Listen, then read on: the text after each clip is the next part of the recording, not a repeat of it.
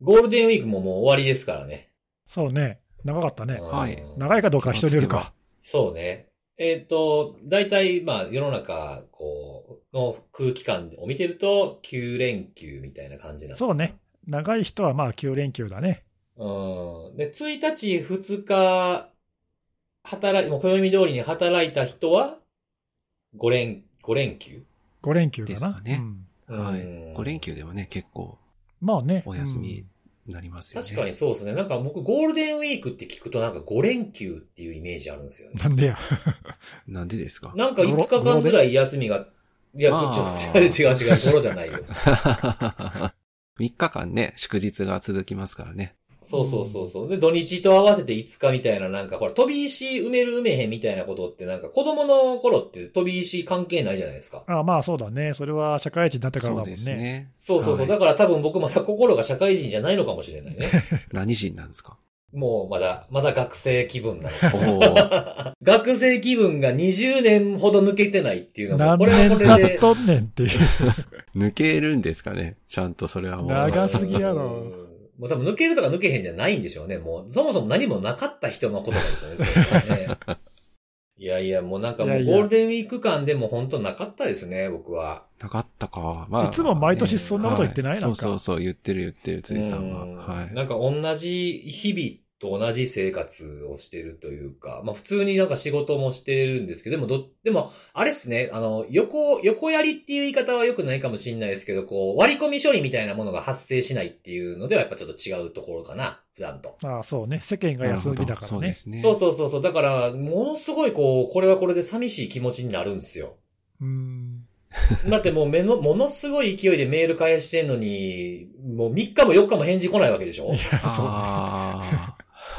普通そうだよね。うん。いや、寂しくなってきてあ、ね寂。しいと。はい。うん。なんかその、9連休始まるよ、みたいなタイミングで結構返してたメールがあったんですけど、まあ大体1日2日に返してくる人っていうのと、そうじゃない人っていうのになってて。うん。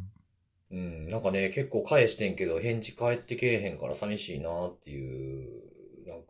深夜に起きてたら、この世界に自分しかおれへんのちゃうかなみたいな勘違いするき ような気持ちあるじゃないですか。はいはいないそんなの。うん、あんまないけど、そういうまあ、まあ、わ感じはい。わからなくはない。まあはい。言わんとしたいことは。あ。まあまあまあ、だから別に休みにもメール見ろなんてことを言ってるわけではないんですけど、まあなんかあんまりこう、それぐらいかな、なんか普段と違うことといえば。なるほど。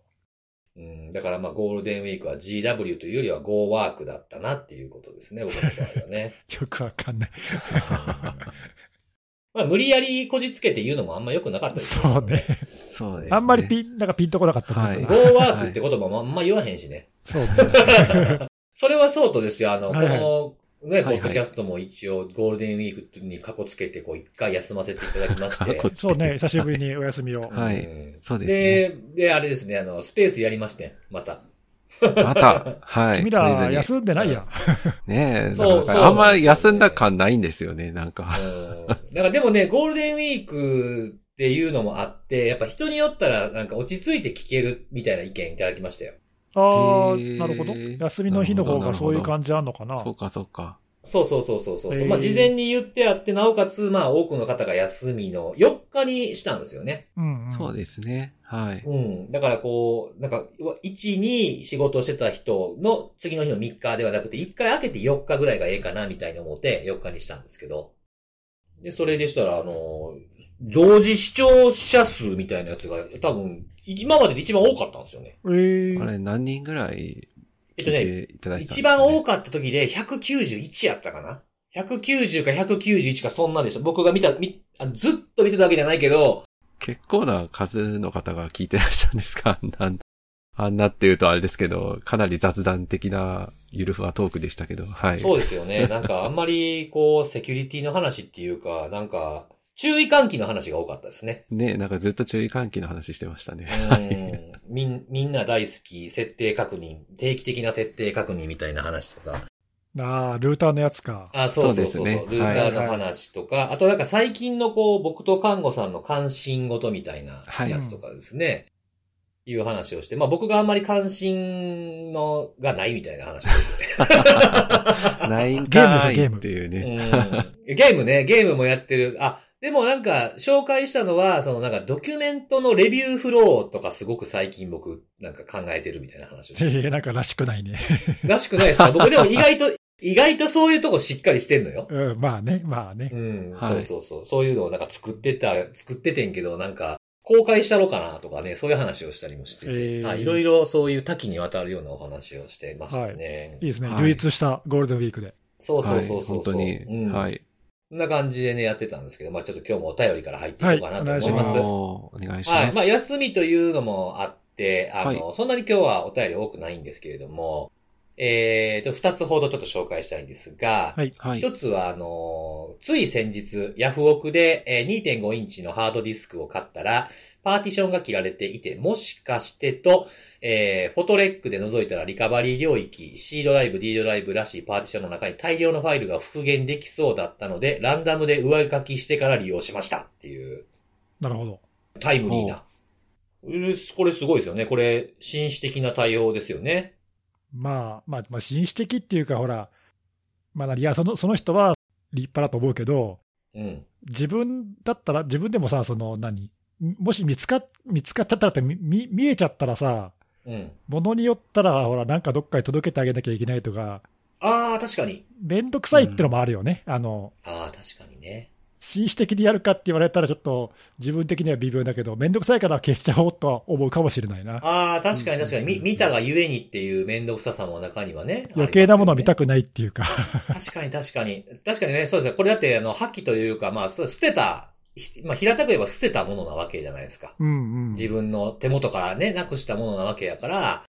まあ、それはなくなったものとして処理するのが一番、なんか正しいのかもしれないですね。なんかね、うんまあ、スマートではあるよね。うん。そうですねがないしは、その、見ちゃったら、それをね、叱るべきところにちゃんと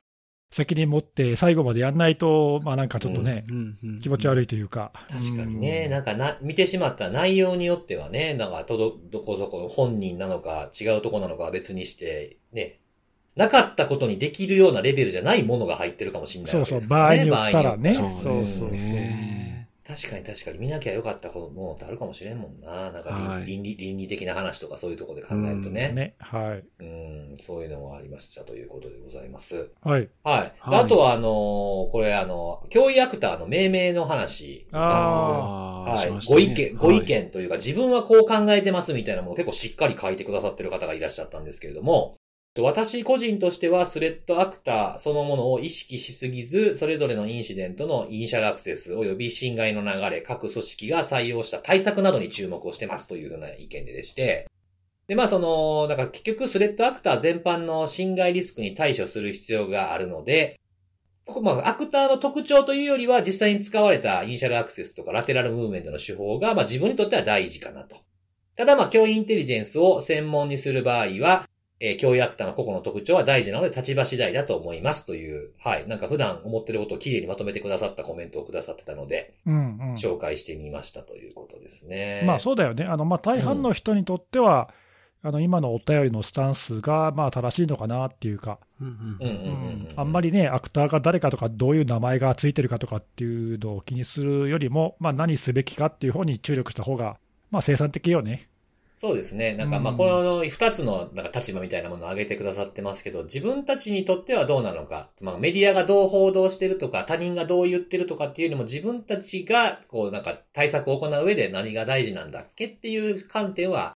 忘れないようにしたいなというふうなのをこれを見てて、また改めて思いましたね。そうね。うん。まあちゃんとそういう意味でね、考えてややってるっていうのは、そうねうん、素晴らしいよね。うんいや、そうですよね。ははいい。というお便り二つをいただいておりましたということでござはいいま。す。ありがとうございます。ありがとうございます。えーっと、で、今日は何ですか？あの、休みも挟んだってことで、まあ、リハビリ会という感じで行くんですかね。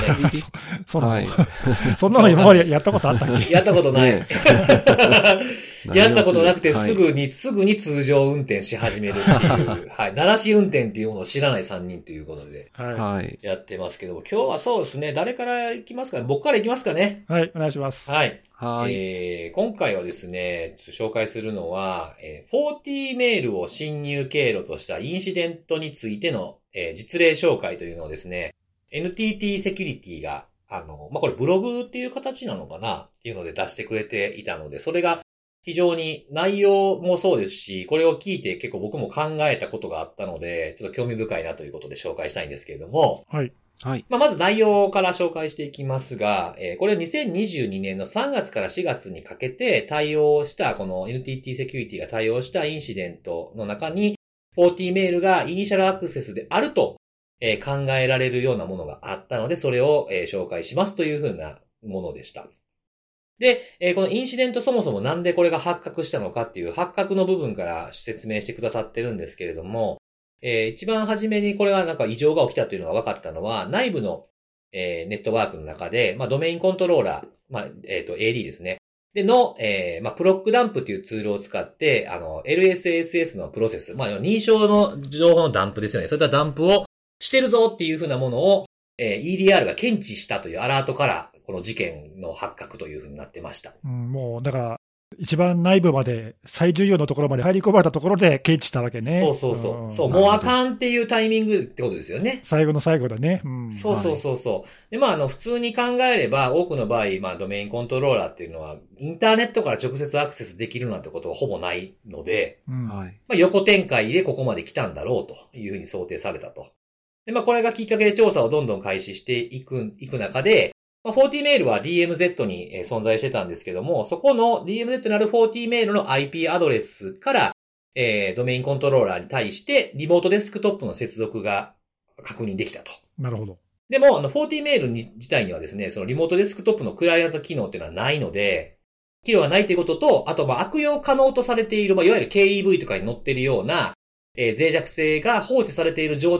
態でもなかったと。うん。なんかこう、もやもやしますよね、この辺もね。ねう。ん、うん、うん。で、まあ、その40メールのログとかを調査していくわけなんですけれども、えーまあ、設定ファイルとかログファイルをえー入手して、そこからですね、あの、ファイルとかディレクトリに対するその40メールの中の、まあ、タイムラインの分析。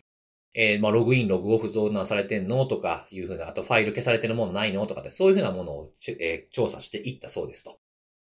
そしたら、えっ、と、K ログっていう、あの、ところがあって、そこは、あの、重要なログイン、ログオフとかの内容が書かれてあるログのディレクトリがあるんですけども、そこに一部の日付のログが欠けてしまっていると。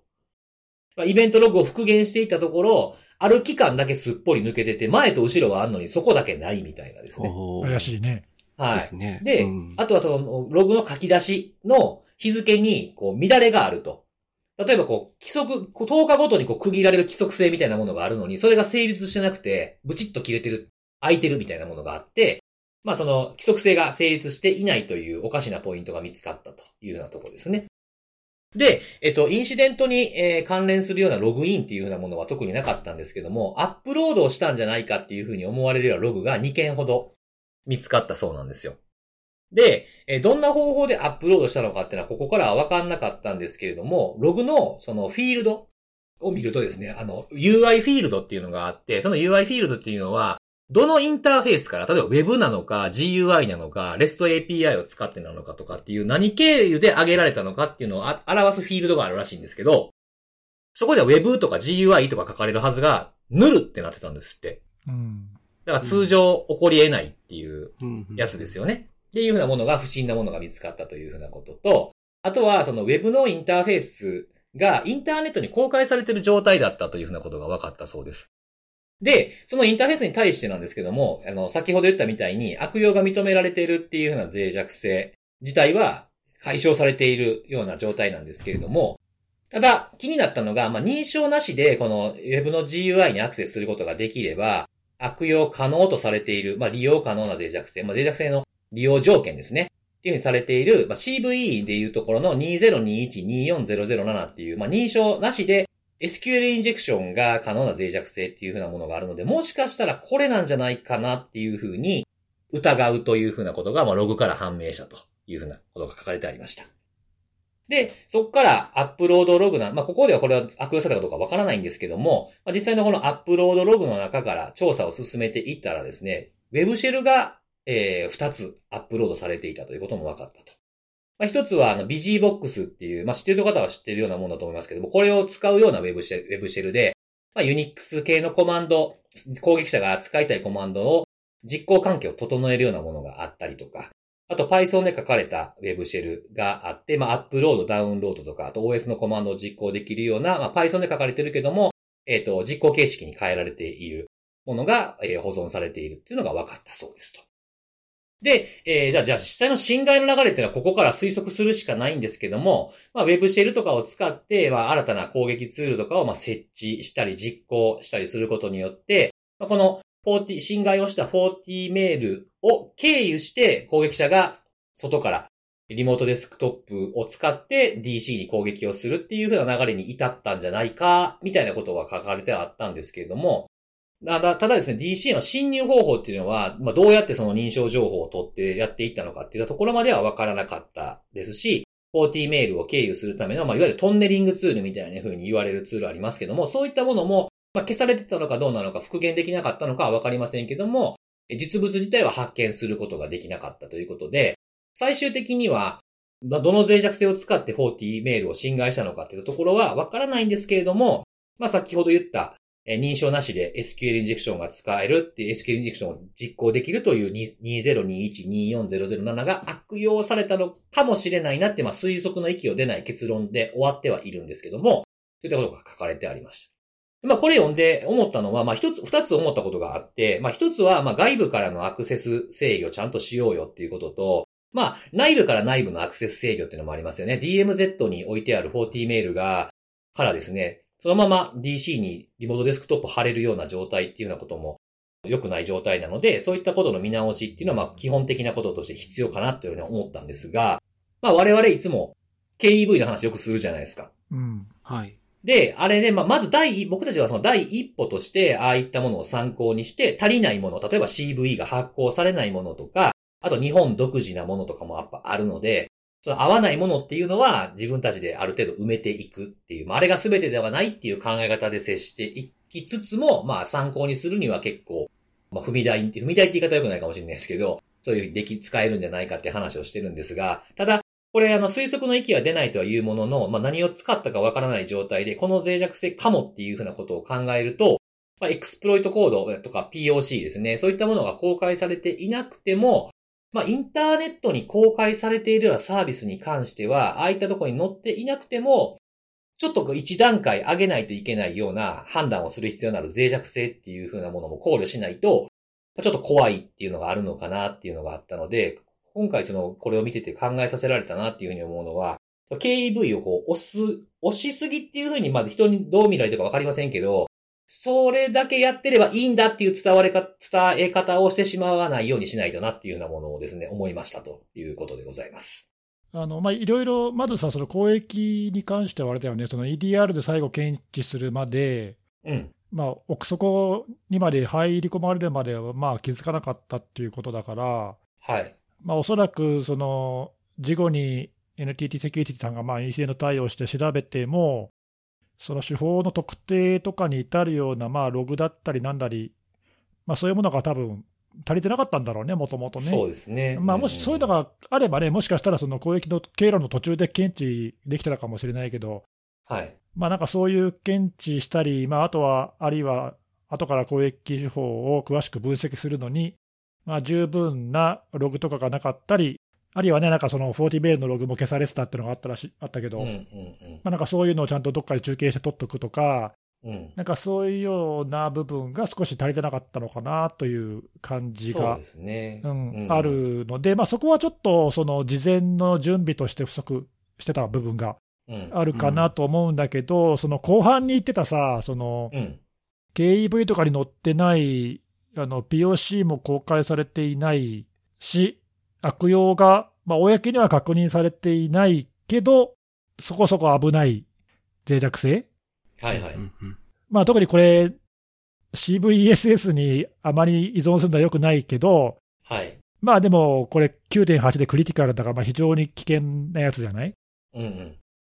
というのをまあどう判断するかっていうのは、これはちょっと難しいよそうな。そうそうそう、のそうなんですよ。うーん、まあちょっとここの組織がさ、どういうその優先順位でこの脆弱性をその管理したのか分かんないんで、まあ、たまたまその攻撃されるタイミングに間に合わなかったのか、ないしは対応不要と判断しちゃったのかどうか、ちょっとよく分かんないけど、はいはい。まあ、そのあたりのちょっとそのトリアージって、ちょっと難しいよね、これ、そのまあ、結果論で後付けでさ、やっとけばよかったねっていうのは、まあ、誰でも言えるんだけど、そうですね。う。うんんね、事前にそれがでできてたかと言われると、まあ、どうだろう。わかんないよね。わかんないし、まあ、この、その、ブログ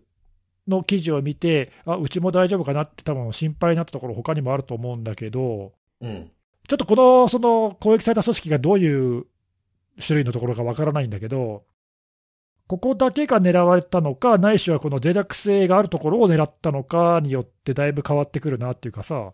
はいはい。ね、同じ機器を使ってたところが他にも同じようなタイミングでやられてても、まあおかしくはないよね。そうですね。手法自体は同じように使い回せるわけですからね。ね、機器が同じうんなら。まあ幸いというか、その、公開は今の時点でも多分されてないと思うんで、うんうん。もし仮にそのこの脆弱性が悪用されたっていう推測が正しいんだとすると、うん。まあ、今回のその攻撃者ないしは、まあその関連する攻撃者に限定される可能性は高いので、ああ、そうですね。まあ地じゃないから、そうそうそう、まあ、だからそんなにすごく広く攻撃されるとは思えないんだけど、まあでも危ないといえば危ないよね。そうですね。まあ、この脆弱性を気をつけようというよりも、こういうものがあるっていうことをまあ知っておいた上で、どこまでやるか問題だとは思うんですよ、結局は。そうだよね。うん。例えばアプローチとしては、その、ネギさんが言ったみたいに、まあ、ここの、その、例えばドメインコントローラーに至るまで、まあ、初手の後のアクションですよね。そういったものを経路上とか、まあ、ホスト上とかでどうやって検知していくのかっていう、まあ、だまあ、ダメージコントロールというか、うん。そういったところにするのか、もう例えばその脆弱性管理の方法を、例えば攻撃方法が分かっている、いわゆる KEV に乗っているようなものとかっていうふうなものはもうすぐに対処して、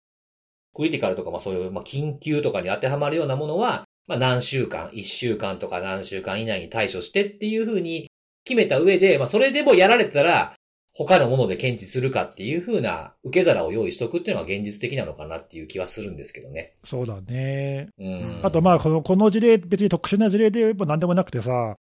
一旦中に入られちゃうと、割とズブズブで、中は RDP し放題とかっていうのは、まあよくある。まあよくある話ですよね、そこはね。うんうんあとまあ今回の事例だけじゃなくて、そのランサムウェア、標的型の、いわゆる侵侵入型って言えばいいのか、侵入型ランサムウェアとかでも、内部展開でね、RDP 使うだとかさ、めちゃめちゃありますよね、あれね。ね、多いよね、はい多く使われるけども、結局そういうのって、中ではやっぱりその制限されてないっていうところが、まあ、よくはないけど、一般的な状態だと思うのよね。一般的な運用かもしれないですね。その内部、内部から内部ってやつはね。そうそうそう。で、そういうのやっぱ見ると、その国内だけでなく、やっぱり広くその境界防御の考え方がやっぱりまだ根強く残ってて、うんうん。外部からの入り口のところはなんとかこう目が行くんだけど、うん。入られた後の中の横展開については、まあちょっとどうしてもこう後手に回ってるというか、あんまりこう考慮されてないっていうところが、まあまだまだ多いのかなっていう感じはあるよね。うん。そうですね。まあ、あとはあれですね、あのあんまりこう、普段から考えてなかった、まあ、できることは分かっているけど、あんまり考えてなかったのは、こういったネットワーク機器とはいえ、中身はね、Linux、Unix 系 OS で動いてるやつ多いじゃないですか。まあまあ。そこでやられてることってあんまり検知に及ばないなっていうね。なんか、例えば40メールの中にアンチウイルスとかそういうものを入れるってあんま聞かないじゃないですか。ここ結構、なんか、この中で見つけるっていうことも、なんかできればいいのになと思いましたけどね。変更管理とかでできるんじゃないかなと思うんですけど。もともとのそのセキュリティのアプライアンスだったり、もともとそういうその機器が持っている機能として、そういうさまざまなその攻撃の検知とかね、そういうのあるものはたくさんあると思うんだけど、うん。一旦そういうのがバイパスされちゃうと、まあ、だ大体、データ性がある場合って、そういう機能バイパスされちゃうことがあるから、そうですね。うんうんそうなっちゃうと、OS、素の OS になっちゃうと、なんかあんまり手がないっていうことはあうん。るかもしれないようんうんうんね。。そうそうそう。なんかこう、足元はやっぱり弱いみたいなというか、うん自分自身に起きてることを検知するっていうのにはちょっと弱いなっていう印象が、なんか強まりました。うんまあ、だからそういう場合には、やっぱそこで見つからなかったら、次どこでっていう、そうそうそうそう、手を考えておかないといけないんだろうね。そうなんですよね。なんかまあ今、今やってるこの管理の仕方が本当にこれでいいのかっていうのは、やっぱりこれちょっと見直すきっかけになる事例やなって思ったんで、そうだね。うんはい、ちょっと紹介させていただいたって感じでございます。こういうやっぱりその実際にあの対応したその実例というものを紹介してもらうと、こうなんていうか、説得力があるというか、いいよね気、気づきになるというかね、すごく、あちょっと自分たちも調べて、ちゃんと対応しようっていうきっかけになるよね、こういうのはね。うん。なんか結構こう読んでて、なんていうんですかね。まあ面白いというか、こうすごく、どう、お、で、それどうなったんどうなったんみたいな感じで読める記事でした。本当に。読みやすいし、なんかこう、自分の知らんことが出てくるんじゃないかみたいな感じで学びが多かったんで、直接読んでみたらいいと思います。本当皆さんも。はい。はい。ということでございます。ありがとうございます。ありがとうございます。はい。じゃあ次はですね、看護さん行きましょうか。はい。えー、今回私はですね、あの、新潟県で発生した公文書管理システムのファイル消失の事故について取り上げたいなと思っておりまして、これもあの、ゴールデンウィーク前にあの、公表されていたもので、4月21日付で新潟県であったり、あるいは、えー開発や保守を担っていた事業者である、えー富士電機 IT ソリューションなどから、あのーまあ、顛末というか、えー経緯などが、えー公表されていたもので、えーありますけども、内容としては、まあ、あの、これ、事故というか、あの、このインシデント自体は、うん。まあ、非常に目を引くというか、あの、いろんな人に興味関心を引く事例だったので、まあ、あの、すでにご存知の方も多いんだろうなとは思うんですけども、ちょっと改めて説明させていただくと、4月9日に、まあ今ご紹介した、あの、公文書管理システム、まあ、の、これ2022年の4月から運用が始められていたそうなんですけども、えー、まあ約1年後の4月9日に、システム上で、公文書に添付する形で、あの、ファイルをくっつけることが、あの、システムでできているということであったんですけども、その添付されたファイル、えー約10万件が、えー消失してしまったと。期間で言いますと、えー3月の24日から、えー2023年の3月24日から、その月末前ですね、31日までに登録されたファイル10万件が、えー消失してしまったと。で、まあ非常に大量のファイルが、あの、まあ公文書というものから、あの、消えてしまったということではあったんですけども、まあこれなんで消えてしまったのかというところがですね、あの、まあなかなか、ちょっと注意をしておかないと、まあ、自分たちのところでも起こりかねないなというものではありまして、あの、直接的な原因としては、その事業者が3月24日に行ったシステム回収が原因であったんですけども、えーまあ、内容的にはですね、公文書のそのシステム、管理システム上に、えー添付されたファイル、ファイルの名前ですね、拡張子を付けられますけども、あの、その拡張子、大文字でもともとは記録されていたものだったそうなんですが、まあ、それを小文字に変更すると。まあ、そういった機能を、えーその24日に追加、機能追加をしたと。ただ、その機能追加した影響によってですね、あの、もともとそのシステム上でおそらくファイルのクリーニングみたいなのを目的としたものだったと思うんですけども、不要なファイルを削除する処理っていうのがもともと動いておりまして、うん。今回あの、ファイルの名前を、まあ、結果的に拡張子を小文字に変更するということで、まあ、ファイルの名前を変更して、えー変更する処理が追加されたんですが、うん。不要判定をするその削除の処理において、まあ、何をもって不要としていたかというと、ホワイトリスト的にですね、あの、ファイルリストを、えーそのシステム上で持っていてですね、そのリストと突合させることで、登録されたファイルがどうかっていうのを確認して、登録されてないものであれば不要だという判断で削除を行うというものであったんですが、小文字に変更したことによって、そのいずれにおいても、あの、リストと突合せずにですね、あの、すべて、まあ、結果的に不要判定されて、えー、まあ、先ほど申し上げた10万件相当のファイルが消えてしまったと。まあ、そういった、あの、事故が、あの、発生してしまったんですが、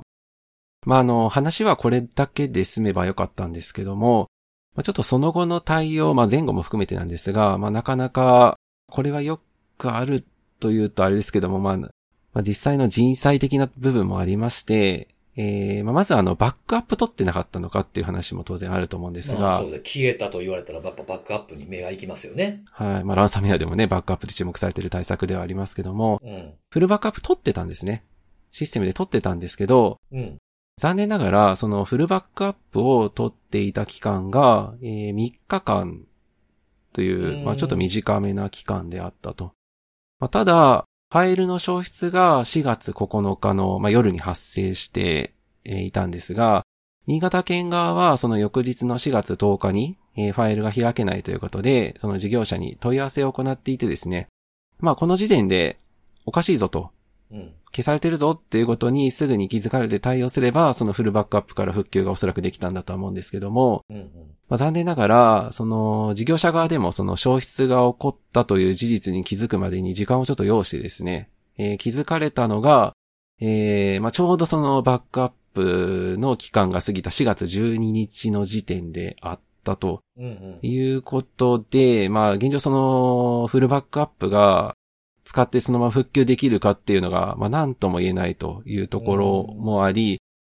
まあ、あとですね、あの、この手の話、まあ、ほなんか似たような事例過去にもありましたけども、あの、ファイル消えたと思ったら実は、あの、別のところに置いてたみたいな、ああ、はいはいはい。ありましたね。ええ ありましたよね。なんかそういった事例も、まあ、あの、まあ、それが結果的にいい、結果的にまあ復旧できたにしては、まあ、いや、それがいいかどうかはさておいてですね、まあ、そういったものがあるかなっていうのも確認するということも含めて、まあ、現状その復旧可否を、あの、事業者側で確認を進めているとうん。いうものであったんですが、まあ、ちょっとその3日間っていうのが、まあ、結構短いねっていうのは、まあ、SNS でも結構、あの、反応というか反響があったところではありまして、IT メディアも、あの、この3日間ってなんでっていうのを突っ込みを、県側に、はい、取材されてるんですけども、うん。まあ、あの、3日っていうのは、あの、事業者と新潟県側で合意をしたことについては間違いがないと。しっかり握られてる仕様通りってことですね。そうですね、使用通りであったと。ただ、なんで3日にしたのかっていうのは、わからんというところだったので、まあもう、まあもともと3日間っていうのがまあ規定値みたいなもので、特段運用的な部分とかも含めて議論とかはなかったのか、ちょっとその辺は顛末わからないんですけども、はい。もともとそういうなんか習慣というか3日っていうのが当たり前だったみたいなかもしんないなと。まあ、あと担当者が変わってるとかもあるかもしれないですね。そうですね。で、あとそのポイントとなるのは、なんでその事業者側でそのバックアップを取られていたにもかかわらず気づくのが、まあ結果的にファイル消失に気づくのが遅れて、対応が、まあ遅れてしまったのかというところなんですが、まあこれもまだ事業者側でも調査中だとは思うんですけども、えーどうも事業者内での手続きっていうのも、まあ、正規の手続きが踏まれていなかったということで、えー発表されており、まあ、正規の手続きっていうとどんなものかというと、まあ、しっかり運用テストをして、えー社内でレビューをして、えーまあ、バージョン管理などもしっかりするっていうことが、あの、記載されているんですが、まあ、そういったものには乗っ取らずに、あの、リリースまで、先ほどのですね、あの、小文字に変更すると言った機能追加っていうのが、あの、リリースされてしまっており、で、本当かなと思うんですけども、あの、そのリリースされたことに関しても、えー実際にリリースを行った開発担当の方と、えー実際に新潟県の、えーそのシステムを運用されている、その事業者の運用担当の方の間で、その情報が共有をされていなかったと。まあ、機能追加で結果的にファイルが消失してしまったんですけども、まあ、運用担当、実際にその新潟県から問い合わせを受けた人ですね。その運用担当の方からして見れば、そのファイルが消えるなんてことは、まあ、起こり得ないというふうに、まあ、思ってしまったということで、まあ、最終的にそういった対応が、あの、遅れてしまったというところでありました。まあ、あと最後に、まあ、ちょっとあの、余談的な話として、なんで小文字変更の仕様というか機能追加がされたのかっていうのも、やっぱり気になるそうですよね。ポイントでは、はい、ありますけども、うん。まあ、こちらについても、細かいところはまだ確認中だとは思うんですが、うん。まあどうも新潟県側が、えー、まあ、町内の業務で、えー、マクロ入れエクセルを使っうん。ておられてですね、えーそのマクロを動作させるには、どうも、あの、大文字の拡張子のファイルだと、まあ、正常に動作がしなかったということで、小文字に、まあ、できないか、みたいな、そういった趣旨の問い合わせを、えー事業者側にされたというところがあったらしく、で、ちょっとそこから、その実際の機能追加に至る判断までの、その経緯っていうのは、ちょっとあの、細かいところ書かれていないんですけども、まあそういった経緯があって、最終的に小文字変更の、えー機能追加が行われたと。まあいろいろなポイントというか気づき、気づきというかですね、えー、まあ防げたんではないかなっていうところが、あーまあいくつも重なって、うんですね。まあなので、まあちょっと重なって重なって、まあ最終的に、まあこういっった、あの、まあ、大きなインシデントというかですね、大量のファイルの消失につながってしまったと言ったところでありまして、で、先ほどのあの、最終的に復旧できるかっていうところについては、まあ、おそらくこの連休中もきっとあの、調査等やられてるんだと思うんですが、連休明けのですね、7日頃には、あの、その可否が、まあ、わかるというところでありますので、まあ、ちょっとまた、続報的なものがもしかしたらこの後出てくるかもしれないんですが、まあ、あの、いろんなちょっと気づきのあるインシデントだったなというところでございます。なんか、拡張子から発生してるわけじゃないですか、これって。そもそも、そもそも大文字でなぜ登録してたのかって、まあ、まあ、まあ、なんで小文字にしたかったのかでも、なぜそもそも大文字やったんっていうのも気になったらしたしたんですけど、システムの方の回収するのと、マクロの回収するんやったら、マクロの回収する方が安全で楽な気がしたんですけど、こっちを大文字対応にするとはならなかったのかなっていうのはこれ見て思いましたけどねう。ーん、そうですね。その、な、なんで機能追加に至ったのかっていうところが、まあちょっと経緯がうん公表はちょっとされてないので、県側の言葉しか公開もさ、公表されてないわけっていうのもありますしね。そうですね。まあちょっとその問い合わせがもうイコールでリクエストになってしまったのかとか、ちょっとその辺はね、あの、なんともわからないところではあるんですが、この今お話しした、まあ、事故の顛末については、あの、実は私もうすでにあのブログにあのまとめてまして、ああ、はいはいはい。はい。で、あの、まあ、なんで、あの、リリースをもしかしたら、まあ、結果的に急ぐような形になってしまったのかについては、まあもしかしたら、その3月という、まあ、年度末っていうのが、はいはいはい。まあ、影響あるんじゃないか、みたいな、なんかそういったことを、あの、推察されている方も、まあ、コメントではおられてですね。まあ、ちょっとこの辺、もう少しですね、こういう結果につながった、まあ、経緯などが、まあ、事後的に明らかになるといいなとは思いつつ、ただちょっと今回の事案自体は、新潟県側は、県民の方であるとか、その県内の事業者に対して、まあ、直接的に大きな影響が及ぶ事案ではないという、うん。まあ、そういった見解は示しておられて、まあ、あの、町内の業務に、まあ、あの、当然影響は出てるとは思うんですけども、まあ、それそのものが直接、その、県民の方とかに影響が出てるっていう話ではないという話ではあるので、まあなんか他のね、あの、事案であるようなその第三者委員会を立ててであるとか、はいはいはいまあもう少し詳しい調査をして調査報告出しますとかっていうところまではちょっといかないのかなっていう感じはちょっと今の私の個人的な、あの、見立てではあるんですけども。なんかちょいちょい忘れた頃にこういうの来ますよね。データ消えましたそうで。すね。事件っていうか、消しちゃった事件みたいなやつで。大体、どれも原因がしょうもないよね。そうですよね。まあ、まあ一番初めはね、なんかそうそうわかるわかる。なんか、あの、こういうの見るたびに僕いつも思うんですよね。世界が終わる時ってこういう感じで終わるのかなみたいな。ああ、そうね。いや、まあちょっとしょうもないは言い過ぎだけどさ、なんていうか、この手の事故ってほんとたびたび起きるけど、まあなんていうかその、まあちょっと言葉悪いけど、本当しょうもないというか、単純ななんかミスが二重三重になぜか重なって起きるっていうか、そうですよね。一個一個は別に複雑でもないことだと、はいそんな難しいことをみんなやっているわけじゃないのに、なぜかそういうのが重なっちゃって、重大事故になるみたいな、なんかそういうパターンってやっぱ多いよね。なんか。わかんないけど、それってその一個一個の作業を多分軽視しちゃってるというか。大したことない作業だからっていう、その拡張子を変えるだとかさ、うんうん。はい。なんかそういうのって、一見それ自体は大したことないそうですね。じゃないうんだけど、だからそういう一個一個のやつがなんかこうね、重なっちゃうと、全体としては重大なことにつながるなんていうのは、まあなんか典型的なパターンだなっていうのを聞いてて、えなんかね、はい思ったね。そうおっしゃる通りですねはい拡張子を変えたら消しに来るハンターみたいなやつがおって。ね まさかねっていうのは多分あるとは思うんですけど。あ、でもでもバックアップ取ってるからみたいな感じになったら、それも時間が過ぎ去って、ね、うん。で、3日しかなくて手遅れみたいなのになって、結局何にも引っかかるざるに一番下まで落ちたみたいな。本当に。ね。なんかさ、ほら、正規の手順にはのっとってはいないにせよ、うん。はいまあ、一個一個の作業は一応その目的とすることをちゃんと達成する内容になってるわけじゃん。うんそうですね。そう、そうなんですよね。全部がさ。はい全く。うんええね、まあまあ、ちょっとその連絡不行き届きとかはあるかもしれないけど、まあ一応その仕様通りにのっとってとか、要望通りにのっとってやって、その通りに動いてるはずなのに、なぜかね、大問題になっちゃうみたいなさ、はい。うんうんうん。なんかね、ねうんなんかこ、い一個一個ね、ネギさんが今おっしゃったみたいに、本当に一個一個やったことは別に何も悪いわけじゃないんですよね、アクション自体はね。まあみんな悪いことやろうと思ってやってないからね。そうそうそうそう。ですねでもう全部が重なってなんか合わせ技一本になったみたいな。そうね。はいまあでもそういうもんだよね。重大事故って大体そういうもんじゃない、うんだから、ねうん、だからこそこういうね、ね、その、こういうセキュリティ事故に限らないけど、うん。そのいわゆるね、そういう重大事故とかを防ぐためには二重三重ってさ、なんかチェック機構があったりとか、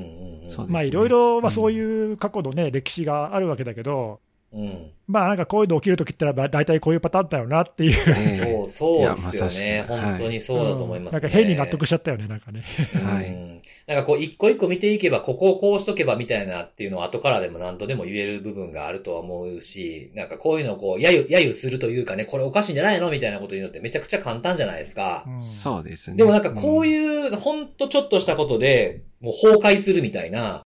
ものは、我が、我が身にも起きるんだってことの方が大事なことですよね、こういうのってね。そうそうそうだね。本当にはいうんどうしとけばよかったよりも、そっちの方が大事かななんて思って聞いてました。えうんはい。ありがとうございます。えはい。はい。じゃあ、最後ですね。えー、ネギスさんにお願いしようかと思うんおですけれども。願いします。はいはい。今日は何でしょうか？はい。えっ、とね、今週の木曜日、まあ今日今土曜日収録してるけども、はいはい。木曜日はい5月4日何の日か知ってる、あ、僕らがツイッタースペースやった日。知らんから、そんなの。そう、まあそうね、そうだったんだけど、まあ、あの、毎年これ言ってんだけど、あの、5月の第1木曜日は、まあ実はワールドパスワードデーっていう日なんで、出た日なんだ。出ましたね。いいですね。なんかもう、はいブレ、速攻ブレないの大好きなんですよ。ね本当に。はいもう毎年俺しか言ってないんじゃないかっていう。で、今回ねこのポッドキャストでも多分ね、あの、リモート収録になってから、毎回取り上げてくれてますね、多分、ね。多分ね、雑談とかで毎年言ってる気がするんだそうけど。ですね。はい。まあで、今年もまあそういう感じで、国内では誰も取り上げてなかったんだけど、まあ海外ではちょいちょいちょいちょい、まああの、いわゆるパスワード管理ソフトとかのベンダーが確かに確かに。うん記事書いたりね、そうですよあのまあセキュリティ会社が記事書いたりしてるんだけど、うん。で、まあなんで今までまあそういう話をしてきたんだが、まあそろそろパスワードのことを言うのはもうぼちぼちやめたいなとはいはいはい。いうことで、まあ今週はですね、その前日の5月3日に、うん。はいあの、Google が、まあ、Google アカウントでパスキー使えるようになりましたよっていうアナウンスを出していたので、はい。まあ、ちょっとその紹介をしようかなと。はいはい。はい。なんでパスワードの話はしないんですけど、うんうん。パスワードでなのにね。はい、そうそうそう。もう、もうそろそろいいよねってあいう。確かにそうですね。パスワードデーがなくなることが目的やもんね、これってね。そうそうそう。うんでまあ、その Google アカウントのパスキーっていう話なんだけど、まあ、パスキー自体はこのポッドキャストでも多分何回か取り上げてるんうで、ん。うん。まあ、もうちょっと今更繰り返しになるので、詳しく話はしないですけど、うん。あの、まあ、使えるようになったのはもうだいぶ前から使えるんだけど、Google アカウントではまだ使えてなかったんだよね。そう、そうなんですよ。うん。で、あの、まあ、やっぱりこういうのって、あの大手のサービスが使い始めるとなかなか普及しないっていうのがあるのうんで、うん。まあ、あの、今回 Google がアカウントで使えるようになったっていうのは、まあ、結構大きなマイルストーンかなと思うんだけど、うんうん。で、ちょっとまあ実際使えるようになったので使ってみたんだけど、あの、はいはい非常に簡単で、あの、まあ、Google のアカウント使ってる人だったら、まあ、大体、あの、使ってる人結構多いと思うんだけど、うん。えっ、と、スマホから、まあ、iPhone とか Android とかね、スマホから、Google アカウントにログインして、で、まあ、そのセキュリティのメニューっていうのがあって、まあ、例えば二段階認証とかそういうのを設定するメニューがあるじゃないですか。うんうん。はいで、あそこに、あの、新しくパスキーっていうあのボタンが表示されてるんで、まあ、それを選択して登録するだけなんで、まあ、1分ぐらいあれば本当できちゃうかなっていう感じで、まあ、めちゃくちゃ簡単なのね。で、僕はあの個人的にいつも iPhone 使ってるんで、Android はちょっと使ってないから試してないんだけど、うん。なんかね、説説明読んだら、Android であらかじめ、えー Google のアカウントで使ってる人は、なんか自動的にパスキーなんか生成されてるんだって、勝手に。で、メニューに行くと、なんかもう作ってありますよって出てきて、で、うん使いますかっていううん。のを、なんかだから使うかどうかの選択ってことですよね。うん、そう、使いますっていうだけで使えると。で、iPhone の場合にはそういうのはないんで、えーまあ、自分で、えーパスキーを作成するってやると、えー iOS の機能に、まあ、遷移して、パスキーが作られて、で、それが iPhone の場合には iCloud キーチェーンに登録されて、複数のデバイスで自動的に同期がされると。はいはい。まあ、こういう感じで、まあ、だから非常にあの使いやすいというか、簡単に登録できるので、便利ですよということなんだけど、えー、とちょっと使ってみてね、あのー、2つ注意点があるなと思って、ほう。えーとまあ、1つは、これ、パスキーを登録すると、まず自動的にパスワードレスの設定が有効になるような仕掛けになってるんで、パスキーを登録した Google のアカウントでは、パスキーが使える環境だと、もうパスワードは使わなくなる。うんうん自動的にね。で、一応この設定は後で自分で無効にすることもできるんだけど、まあ、でも多くの人で、その、いわゆる物理的なセキュリティキー、その指キーとかね、ああいうやつ。あはいはい。ああいうタイプの鍵をもともと使ってた人以外は、パスキーの方が基本的には安全なので、まあ、これはそのままの設定にして使うのが、まあ、いいんじゃないかなとうんいうふうに思いますし、あとその、まあ、仮にそのパスキーが使えない環境、まあ、ブラウザとかでサポートしてないとかも今でもあるんで、そういうところで使おうと思ったら、自動的にそのパスキー以外のもともとの従来の認証方法が使えるので、まあ、特にその特段問題がなければ、この設定はそのままデフォルトの有効のままにするのがいいんじゃないかなと。いう、まあ、ただ一応、その勝手に有効になるんで、一応注意点としてはあの気をつけてねと。うん。いうのが一つと、あとまあもう一つ目、これもあんまり使ってる人はいないと思うんだけど、もともと Google ってこう何年も前から、そのファイドの今回のパスキーに対応する何年も前から、えー独自のそのビルトインセキュリティキーっていう機能をもともと持ってて、うんうん。Android フォンとか、あと iPhone とかを物理的なセキュリティキーの代わりに使えますよっていう Google 独自の機能がもともとあったのね。で、Android だと OS にもともとビルトインでそういう機能があって、で、iPhone ではこれもなんかポッドキャストで紹介した記憶があるんだけど、スマートロックっていうアプリをインストールすると、まあ、それが鍵代わりになって、使えるっていう仕組みが、まあ、昔からあったんだよね。うんで、だけど、これはあの、まあ、機能的にはその今回のパスキーと重複するんで、どうなるかっていうと、そのパスキーを登録すると、自動的にこのもともともしこのビルトインセキュリティキーっていうのを使ってた人は、これが無効になって、置き換わる形になるのね。なんで、だからあれ、今まで使えてたやつが使えないっていうふうに思っちゃわないように、ちょっと注意が必要っていうか、より良いあの手段に置き換わるっていう感じで、うん。あのパスキーを使うと自動的にそっちが無効になるっていう仕掛けになってるので、もともとね、ビルトインセキュリティキーを使ってた人には、今回のタイミングでメールであの通知が来てるはず。ああ、その、き使えなくなりますよ、みたいな案内が来てる。そうそう、ねパスキー使うと置き換わりますよっていう案内が僕のところでも届いたんで、あのまあ一応そこは注意点としては、なんか、おって思う可能性があるので、うんうん。まあ、ただそれ以外は、あまりその気にせず、もともと今までパスワードと、あとまあ例えばよくある Google オーセンティケーターみたいなその認証アプリを使って、2段階認証してましたみたいな人は、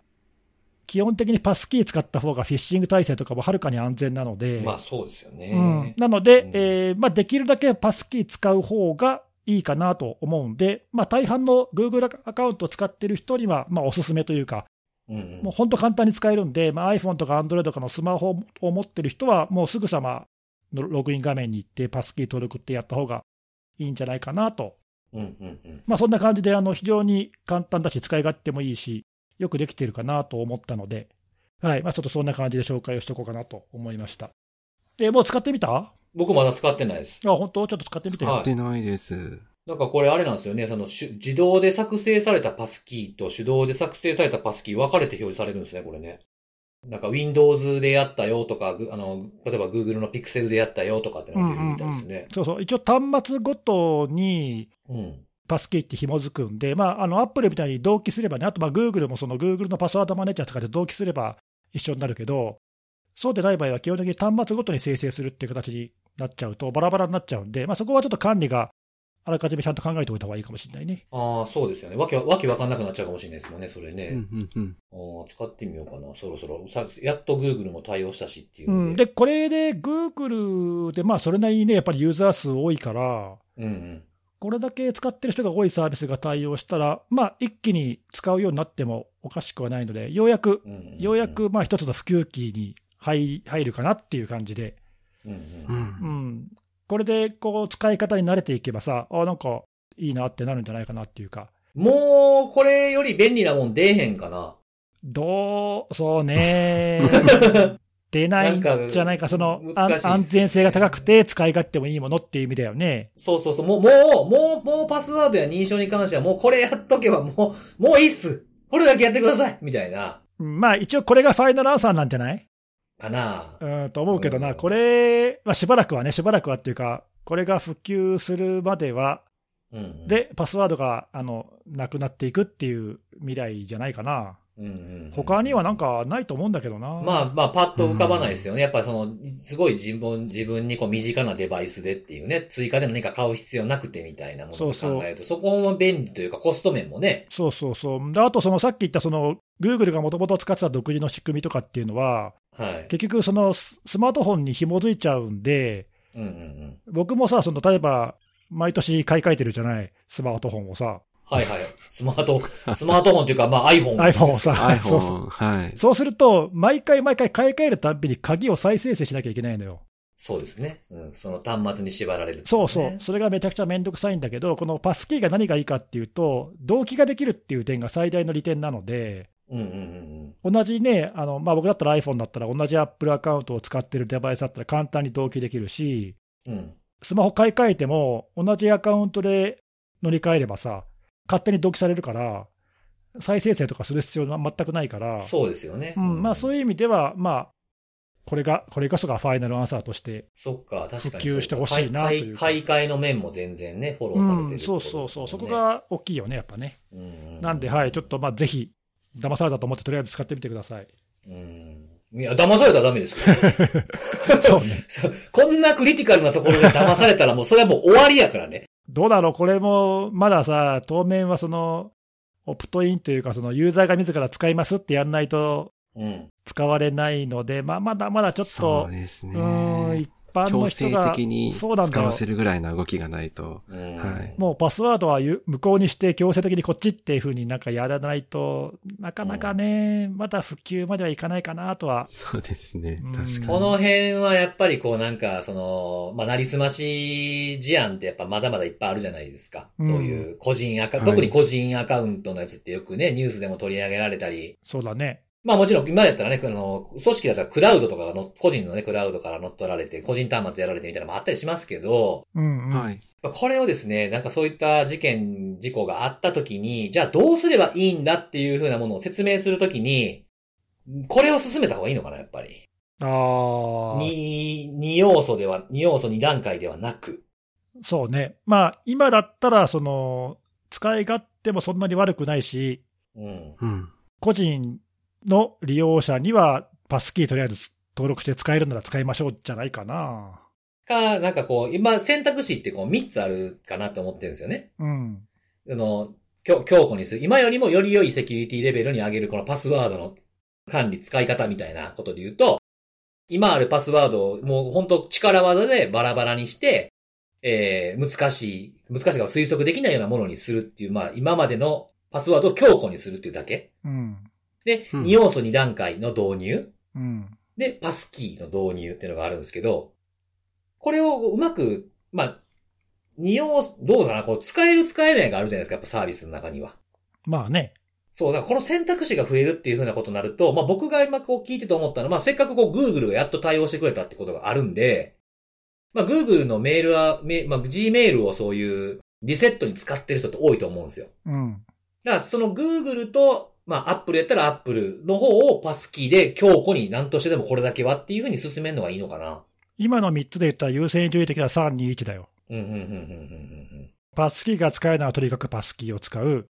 パスキー使えないならしょうがないから二要素認証を導入しましょうん。うん、うんう。。それもダメならパスワードを強固にしましょうでしょ